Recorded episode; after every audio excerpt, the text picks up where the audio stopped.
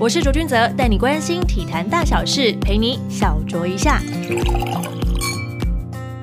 欢迎收听二零二零年二月二十五号的左卓透，这一天也是我的生日，依旧是不停的工作，为大家送上上个礼拜的体坛大小事。首先是台湾好手们在国际体坛的表现，网球选手谢淑薇二十二号与搭档 Barbara Strykova 出战杜拜女网赛，最后是以七比五、三比六、十比五击败第五种子，成功完成卫冕，入手本季第二冠，同时也是这两人搭档的第七座冠军。而台湾桌球一姐郑怡静二十三号在匈牙利桌球公开赛冠军战与世界排名第三的日本好手伊藤美诚激战，虽然在第七局落败以亚军坐收，但已经创下个人在这项赛事的最佳成绩。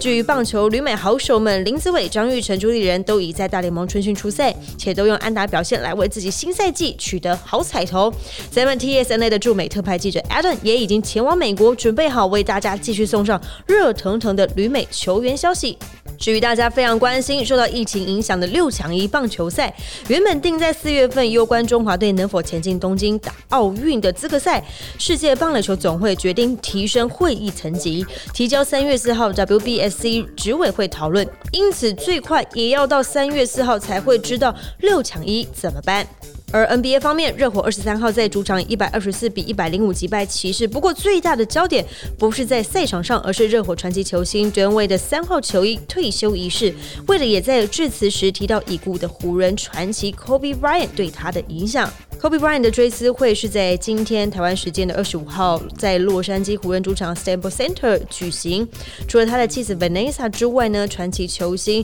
Michael Jordan、s h a q u i O'Neal 等人都分享他们对这位已故球星的思念之情。而 Michael Jordan 在追思会上一上台就泪流满面，他也说到 Kobe 过世的时候，他自己内心的一部分也跟着死去。但同时，他也呼吁大家学习 Kobe 的精神。对我来说，曼巴精神就是认真真。为自己喜欢的事尽最大的努力，活在当下，享受当下，并且珍惜身边所爱的人。以上就是今天的卓卓 talk，我们下次见啦。